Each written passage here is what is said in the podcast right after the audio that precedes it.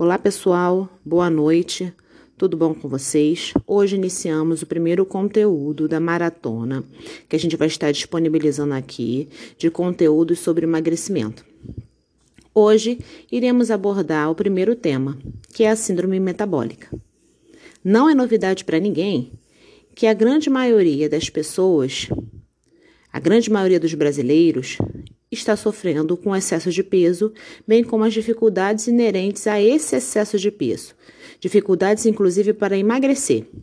E algumas pessoas enfrentam esses problemas mesmo tendo uma rotina ativa, tendo uma vida ativa e fazendo exercício físico regularmente. Entre as razões para a pessoa estar com essa deficiência, essa dificuldade de emagrecer, pode estar enquadrada a chamada síndrome metabólica ou síndrome X. Mas o que, que vem a ser a síndrome metabólica?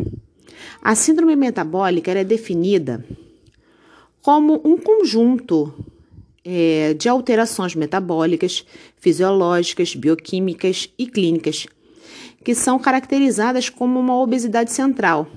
Geralmente vem também acrescentada a resistência à insulina e os níveis altos de triglicerídeos.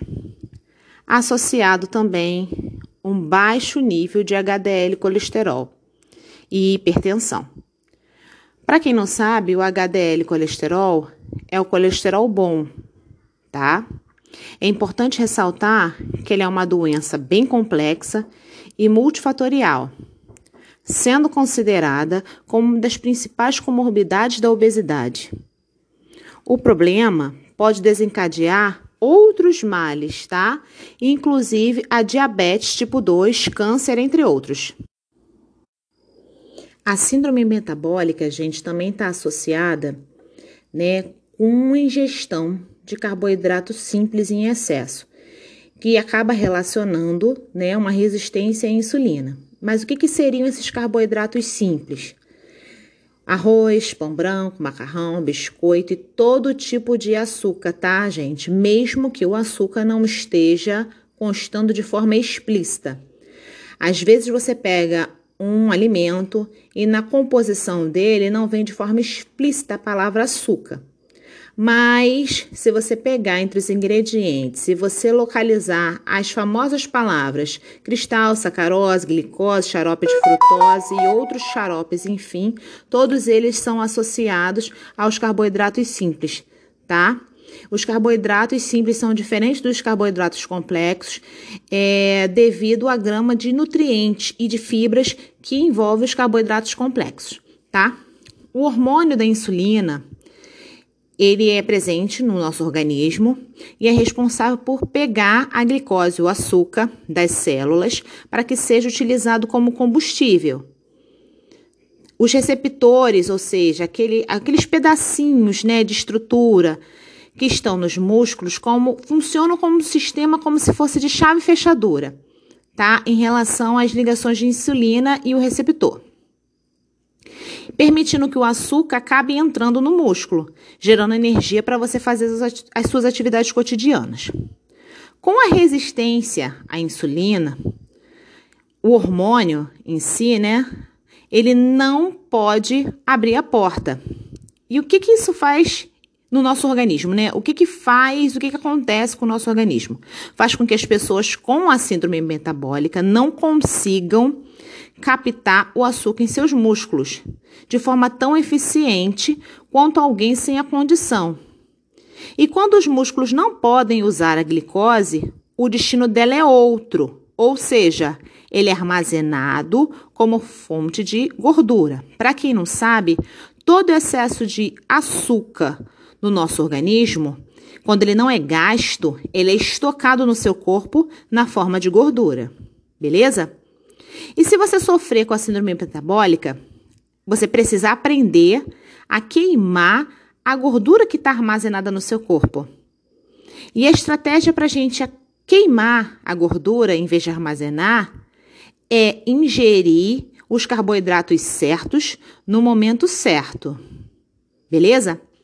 Alimentos ricos em açúcar, principalmente açúcar invertido, açúcar demerara, açúcar mascavo, cristal, xarope de frutose, glicose, sacarose, eles devem ser ingeridos com moderação, tá? Na dieta, sempre com auxílio nutricional. Nunca moda bangu, beleza? Outra coisa, evite também outros tipos de carboidratos simples, principalmente antes de dormir. Por que principalmente antes de dormir? Porque você vai dormir. Você não vai metabolizar todo aquele açúcar em excesso que você ingeriu. Isso permite, né, também que durante a noite seu corpo acesse a gordura armazenada, né, aquela gordura que está estocada em você, e utilize essa gordura como fonte de energia, fonte de energia para exercer o funcionamento normal do seu organismo tá? As características do seu metabolismo em si. Bem, quando você combina com o exercício essa estratégia nutricional, você pode ter um benefício mais acelerado em relação à perda de peso, tá? Dietas que tenham gorduras boas. O que, que são as gorduras boas? São as gorduras monoinsaturadas, poliinsaturadas e aonde elas estão presentes, galera? Elas estão presentes nos azeites, nas castanhas, no salmão, no atum, que são excelentes opções para ajudar na perda de peso e melhorar a saúde. Porém, entendam, sempre de forma supervisionada, principalmente em se tratando dos peixes, tá? Do salmão e do atum. E as frutas? As frutas, todas as frutas, elas vêm na composição uma quantidade é, considerada de açúcar, tá? Porém, umas possuem um índice glicêmico, a quantidade de açúcar maior do que as outras. Muitas frutas são compostas por mais de 95% de carboidrato, com uma enorme parte deles sendo de frutose, que é um tipo de açúcar.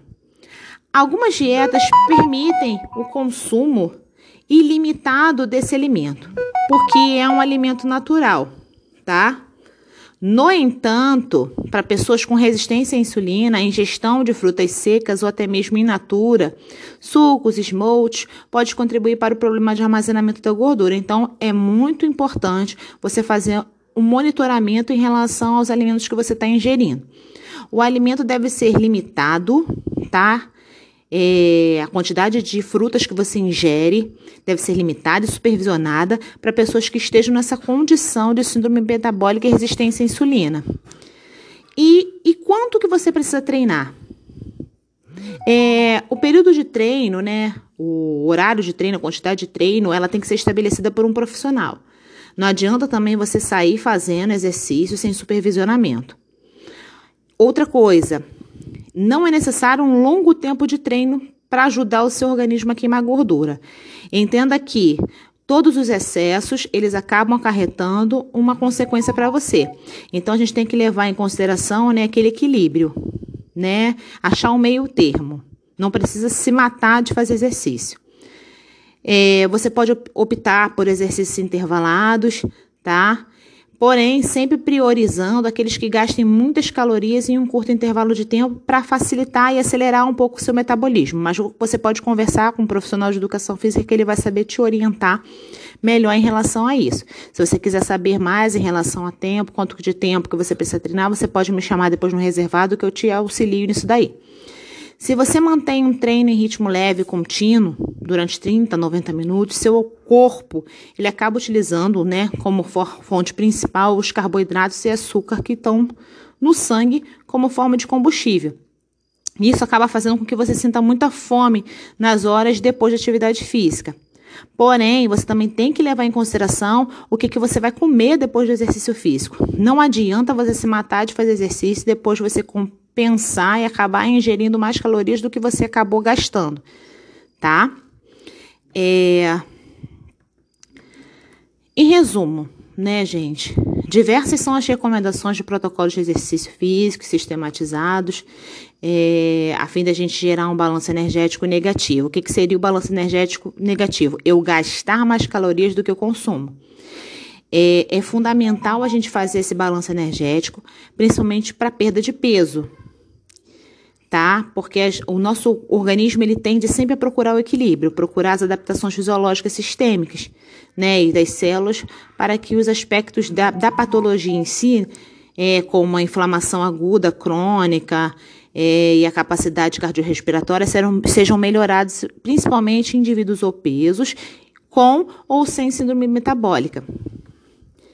É, Outra coisa que é muito importante, para você ter um diagnóstico preciso se você tem ou não síndrome metabólica, é importante você procurar um médico, um médico especialista, um endocrinologista e pedir que faça exames específicos objetivando esse diagnóstico.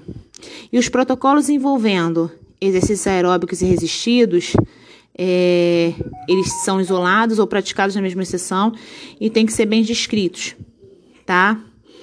É, buscando sempre né, a queima de, de gordura e de carboidrato, evitando a inflamação e outras consequências do excesso desses, desses alimentos no seu organismo.